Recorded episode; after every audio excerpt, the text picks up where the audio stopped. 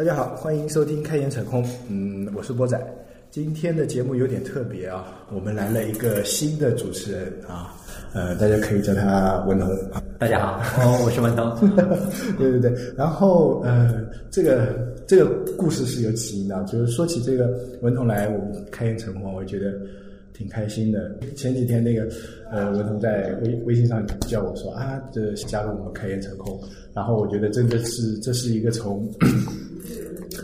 我们的我们的粉丝转为主持人的一个阶段。原先我还自己想过，哎，这个怎么会这么神奇的啊？我今天你人在这里，我就问一下你，为什么就想着加入我们节目？就因为我们原先在节目中招募过，我不知道你有没有听到，就我们在原先中招呃节目里招募过需呃需要后期制作的人，但是呃有有兄弟跟我联系过，然后呢呃因为工作比较忙，后来就没有坚持下来。然后我们就把这件事情给放下来，然后我就很好奇，你为什么想加入我们这个节目？啊，我刚才查了一下啊，应该是九月十八号那天的不九幺八 啊，九幺八。我是今年是刚到杭州这边来嘛，嗯，然后之前开言扯空的节目从去年大约是六七月份在荔枝电台上线，我就开始听，嗯，我整个我自己对产品的理解和学习就伴随这个节目是一点点学的，我是对产品一窍不通，嗯，啊。我本科学的是政治学，嗯，然后研究生学的是新闻传播，对。然后后来实习的话，是一直是在互联网公司，嗯，就对这方面有一些了解，工作上也有一些接触，嗯，以后也想试做这一行，嗯。就我个人来说，我是从这个节目中学到了特别多的东西，就从最初的一窍不懂，到渐渐的入门，嗯。然后今年找工作刚好来了杭州，嗯，我又本身知道波仔和明仪都是在杭州，对我觉得这机会太难得了，我就在微博。私信上留言了，然后大约是呃中午留的言，然后晚上波仔就联系了我，对对，就把我激动坏了。这之后就是我们跟波仔、宁怡见过面，然后大家聊了几次，觉得比较投缘，然后我就进来了。对，因为我我是有一个习惯，每天都会去看数据，然后看看用户的留言，基本上每条留言我都会回，除除了骂我们的，有些骂我我我。我我特别生气的有一次是 有一个有一个人在哪个平台我忘了，嗯，说我们吧，然后那次呃我特别生气，然后就把他的评论删了，就做过这么一次，其他的话我应该没有做过删评论的这个这个动作，然后。就算说我们不好，我也就嘿嘿哈哈，反正也无所谓，对吧？因为我我我跟您一直觉得是我们这个节目就是瞎聊，因为就是扯空嘛，就扯的就就随便乱扯。但是还是有很多东西的，因为就我来说，我是学到了。真的吗？我我都不觉得，我我我，因为我做第三期节目的时候，我有去听我们前面自己讲的东西，有时候我都不知道我们那一期就是重新去听，我感觉哎。说什么什么乱七八糟的东西，就感觉，呃，就像 有的听众跟我呃反馈的是，就刚说到点子上的时候呢，话题就被扯走。呃，说句实话，像我这样子，要要太深刻的经验也没有。嗯，比如说像你这样，可能去大的互联网公司实习过，他们的流程或者说氛围应该比我们更好。那我我只是可能入行的比较久一点，对吧？入行的比较早一点。那说实话，可能看的书还没有大家的多。最近刚刚又把那个《启示录》这本书拿出来重新读了一遍。对我觉得，哎，我一一年的时候看过这本书，那时候入门嘛，然后看那个《启示录》这本书，然后看呃那个人人都是产品经理这两本书，那时候我入门的书籍。然后我看了这两本书，现在我基本上已经忘光了里面讲了什么东西。然后我上个星期就国庆期间，我又把这本书拿出来重新翻了一下，我发现。哎，里面的东西我真的忘光了，然后我就又重新学习了一下。我觉得这，呃，从那个时候看跟现在看完全是不同的想法，也有可能是我想不起来当时是怎么想的。对，所以我觉得我们节目应该没有想你想象中这么那个吧？倒不是我想象中的，我这到这边工作也是两个多月了。嗯，我现实工作中就是这样的。因为你们在节目中反映的很多小需求啊、小案例啊，嗯，现在我在工作中。我就碰到了，完全是一样的情况。真的碰到了吗？真的就碰到了，不管是案例的写法到跟开发啊去交流啊，我们还比较特殊，我们公司是证券公司嘛，基本上所有的软件都是外包的。对，这样的话，你跟他们沟通，其实就跟小公司没有太大的区别，因为你都是要对接到整个团队，不同的外包公司。对，因为原先我们属于外包那一块，我我原先就是在外包公司，因为在外包公司，其实也就是作为外包公司的人来说啊，其实也挺那个的，他的呃归属感不是很强。就比如，就算是你说像中软这种比较大型的外包公司啊，我个人感觉归属感也不是很强。就你既不属于这个公司，也不属于那个公司。呃，我这个可以给你印证一下。嗯，我谈了两个多月，我们对接的有一家外包的公司，他跟我对接的人已经换到第三个了。嗯，对。那我觉得就是因为外包公司经常要派驻到别的呃别的公司或者说别的地方去办公，我最长的时候在。在电厂待了整整六个月，啊，对啊，然后如果不算上中间回家的话，可差不多我在那边待了一年，而且有整半年的时间啊，整个项目组就剩下我一个人。老夸张了，就就就这么一个办公室，就我一个人，每天对着几台电脑、几个服务器，然后哎出问题了，然后随口写一写，然 后就这样，就给他们改改数据。呃，半年的时间。你当时会怎么想？你比如说我我在跟你对接，然后我跟你提了说出了问题了，你要改一改，或者说要加个什么功能，特别想知道。你你你会怎么想？嗯，那时候我想的不多，其实真的。那时候他们说跟我们出，呃，比如说要一个什么功能啊，啊，我觉得啊，那就加呗。最讨厌的是需求变更，这是最讨厌的。就嗯，明明是跟我说我要加这个功能，然后哪哪哪哪天又说啊，这个功能我不要了，你给我换一个功能。这是嗯，在我做外包的时候最讨厌的。我还没做过。最讨厌就换功能，但是你说你要加功能啊，其实对我来说就是纯工作，我完全没有。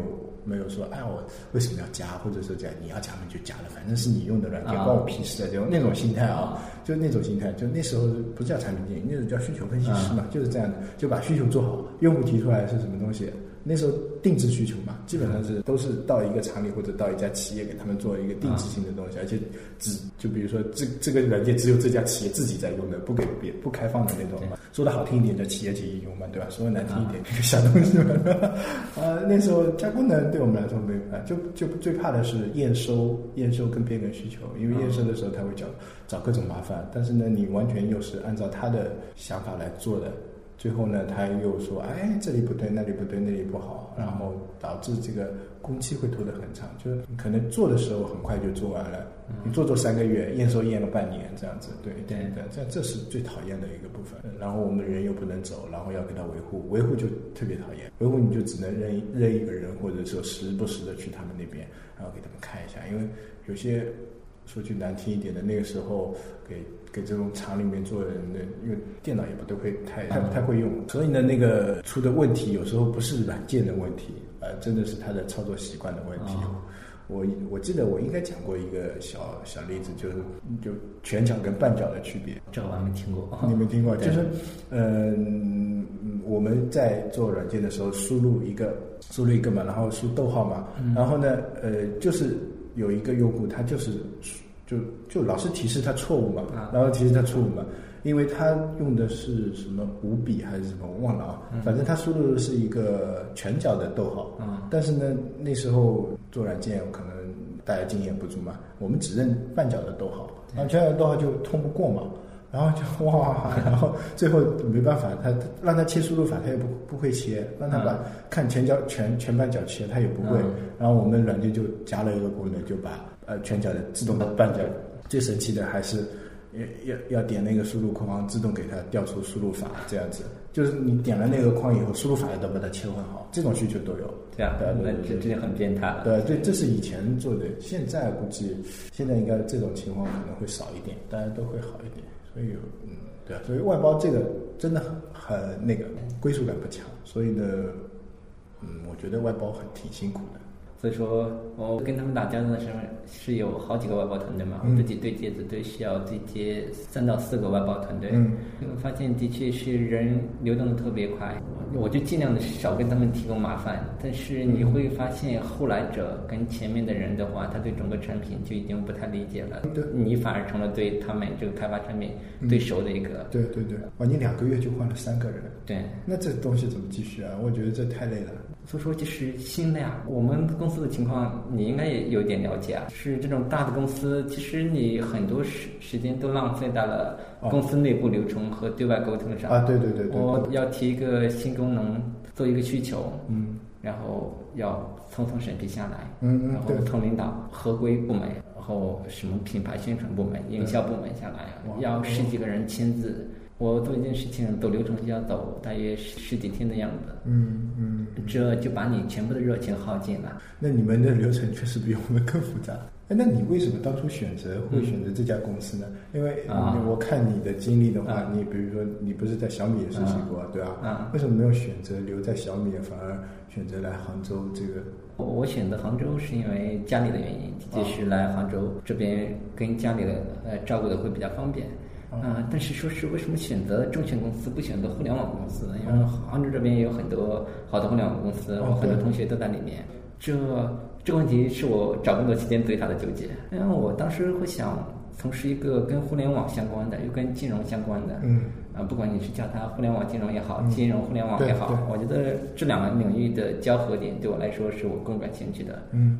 但我本身的情况是，我对金融方面了解的特别有限。嗯，然后我又会觉得，可能在中国这种情况下，目前两年，不管是阿里啊、腾讯啊、百度啊、京东啊，嗯做金融都不会有太大的一个突破。可能在金融这一块，毕竟是国之命脉，它风险性更大一点。对我原先也有这种看法。对，可能国家。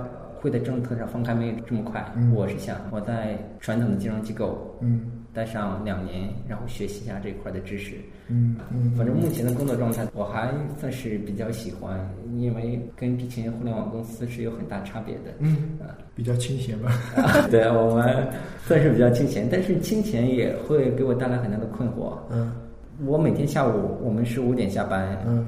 我就不会离离开办公室啊，因为这跟我之前在小米是十点下班。嗯，你会觉得还有五个小时，怎么可能走啊？你跟其他的同学交流，他们在这边的网易啊、支付宝啊，都是每天加班加到很很晚，九点到十一点的样子都有。嗯嗯，我懂。我这种就会给我造成很大的困惑，因为这这种都加班吗？但我就觉得不加班好像没事干，就就没法成长一样。就是这样，你想想，我我懂你意思。对，因为我昨天吧，在网上在网上看到一篇文章，就我每天会刷各种资讯嘛。有一篇文章就是说，你怎么在一年里获得三年的增长？对。然后他的 他的答案就是加班，对吧？就理论上，大家都是工作八个小时的话，你不可能获得比别人更快的增长。呃，你要获得比别人更快的成长的话，是就是你需要。花更多的时间在上面，但是呢，我对这个看，呃，就是花更多的时间在一件事上，这个我觉得是无可厚非的。啊，但是我觉得不是一定要通过加班来体现你这个价值。呃，就是嗯，最近看那个启启示录嘛，然后它里面说产品经理要，就是他面试产品经理需要具备哪些那个能力嘛？有一个能力就是。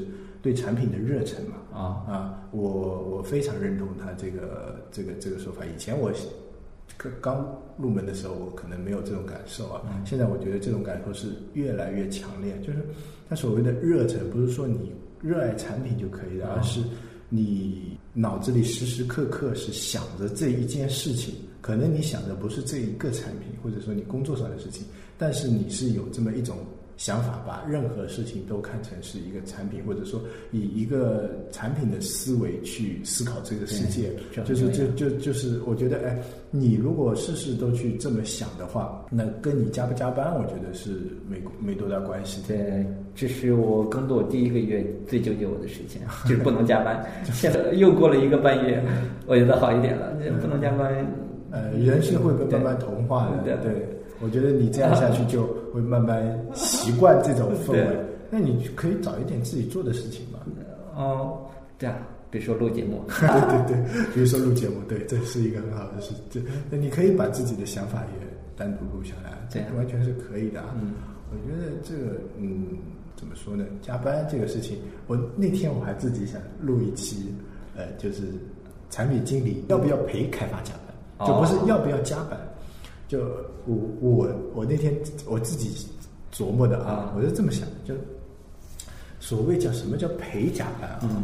因为先从陪这个字上来说嘛，那陪这个字上来说，就是说其实没你什么事的啊，主要是对方有事，你是这么陪着他，就是程序员鼓励师，就是其实你的事情说句那个一点啊，就是其实你的事情是已经做完了，然后程序员的事情是没有做完，然后他又做的是你的需求，所以呢，你说我要陪他加班，理论上呢，我个人感觉这种陪的是没有意义的。因为你又不是萌妹子，对吧？对啊对啊，你又不是那个大波妹，是吧？所以你这样陪程序员，我觉得我个人意义，我觉得一点意义都没有的。其实这个东西还要分人，要分人。可可能对波导来说，你可能就是程序员比较服你，你可能对我来说，我的威信不够，嗯，他对我的信任还没建起来。啊，对。但我也不可能陪他们，他们在各个地方都是外包着的。但我会通通过其他的途径，就是比如说中秋刚过去的中秋，嗯，每人给他们发五十块钱的过节红包啊，自掏腰包的，对啊，你没办法，很多时候啊，对产呃产品经理这一点来说，日本一定要吃请他们吃饭，请我也没法请，对，我就需要。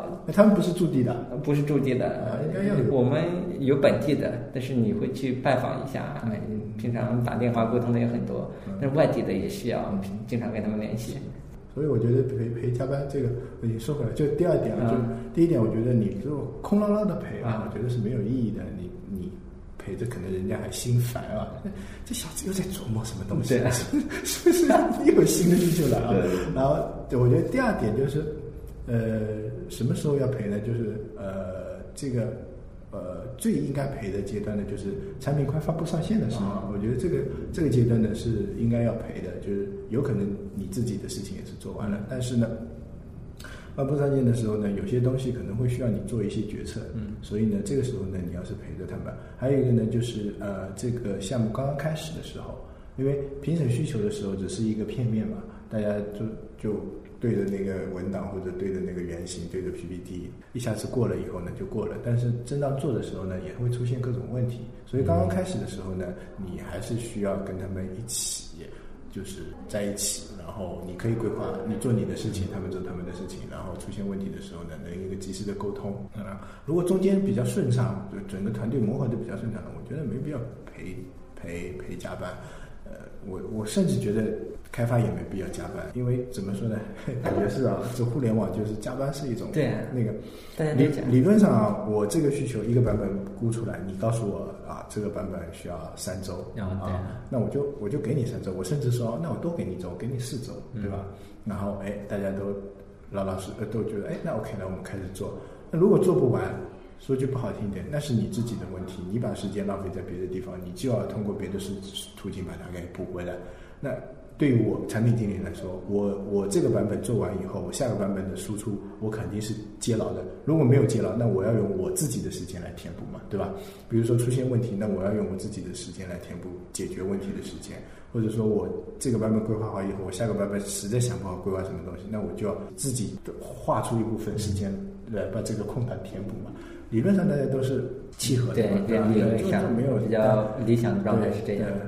我比较苦逼的就是碰到一些傻逼的领导，就我给你估出来三周不够，一周你妈，呃就被逼死的，我觉得都是被逼死的。我还没碰到这样的领导，不过我们那边开发就主动性就没这么强，哦，你就需要提醒他说啊，你是给了我十三天的排期啊，今天是第十天了，你开发的怎么样？他说肯定完不成的。对对对对，你碰到这样的。真的是需要陪着他们。一般都是这样的，一般都是这样。一般比如说你，你给他十天，然后呃，他说评估出来七天，你说那我给你十天，然后等到第一天、第二天问问都没什么问题，第五天问问也没什么问题，等到第七天的时候，理论上他应该做的差不多了，嗯，还可能还有余量，应该甚至是应该做完了。对，对，他第七天做时候啊，还做了百分之五十，哎，对对对对，就蛮正常的。其实我觉得这个真的跟。就就像你说的，主观能动性有有一点关系的，对就就懒癌啊，这毕竟不是自己的东西，领导批评，嗯，我也毕竟不是他的领导哎，所以说跟他们没什么关系啊。